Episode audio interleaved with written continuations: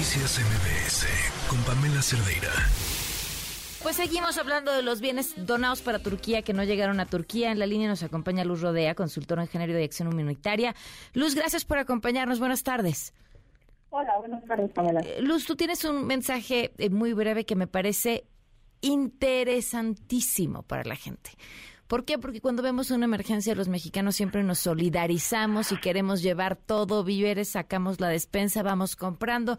Los centros de acopio no, no necesariamente son una buena idea. Cuéntanos por qué.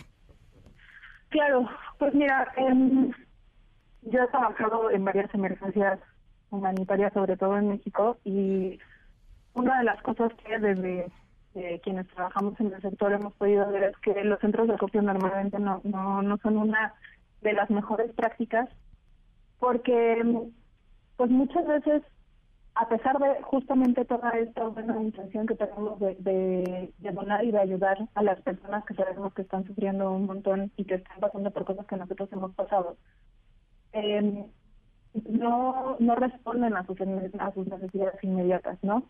Eh, nosotros vamos a donar lo que tenemos a la mano, lo que nos dicen que se necesita, pero muchas veces eso no es lo que realmente se necesita o lo que la gente puede usar para mejorar su vida en ese momento.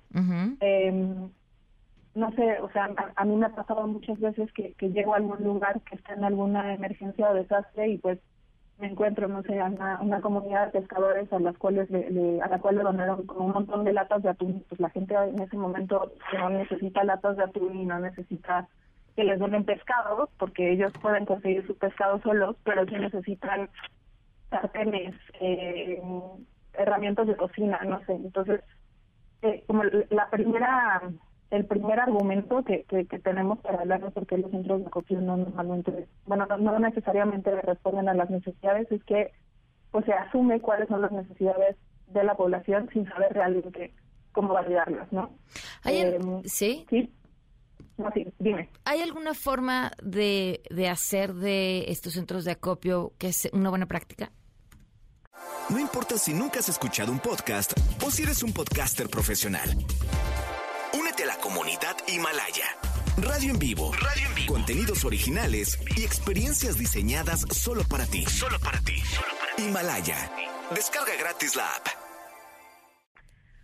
Pues sí, pero requiere mucho mucho trabajo de las autoridades que, que la- las llevan a cabo. O sea, primero es como salir a hacer eh, evaluación de daños y análisis de necesidades antes de, de sacar su lista.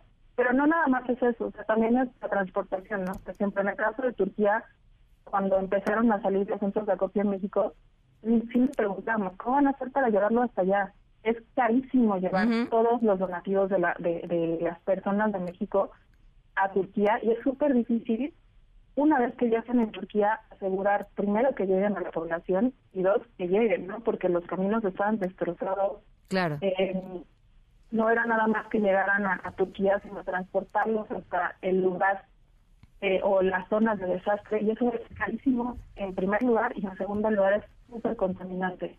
Claro. Otra cosa es también que muchas de las cosas que mandamos son cosas que van a terminar siendo basura. O sea, mandamos botellas de PET, ma- mandamos latas, mandamos eh, pañales. Y pues las zonas de desastre no tienen la capacidad de estar gestionando basura. O sea, son personas que, que se la están pasando muy mal, que no tienen forma de recolectar su propia basura porque están en crisis y nosotros les estamos mandando ahí más, más cosas, ¿no? Eh, y pues lo que hemos visto también en, en muchas ocasiones es que no es apropiado culturalmente también mandar cosas y no sabemos realmente cómo es la población a la que le va a llegar, ¿no? Claro, qué comen, qué están ver- acostumbrados, con qué cuentan, etcétera. No, y además, cuando donas ropa, o sea, si, si no sabes si, si la población que va a recibir lo que tú estás donando realmente va a usar esa ropa y si eso va a terminar siendo basura otra vez. Claro. eh, no sé, usos y costumbres, por ejemplo, en comunidades indígenas en Oaxaca, en Puebla, pues hay veces que les mandan, y me ha tocado ver esos vestidos de noche, trajes de baño, vestidos de novia, o ropa que las personas no van a usar. Entonces esos recursos se pueden en- invertir de, mejor, de mejor manera en, con otras estrategias, no Claro. nada más con hacer un centro de acopio y mandar. Claro, Luz, te agradezco muchísimo la oportunidad de hablar y de escuchar este punto de vista tan interesante sobre los centros de acopio. Te mando un abrazo, gracias. Muchas gracias. Noticias MBS con Pamela Cerdeira.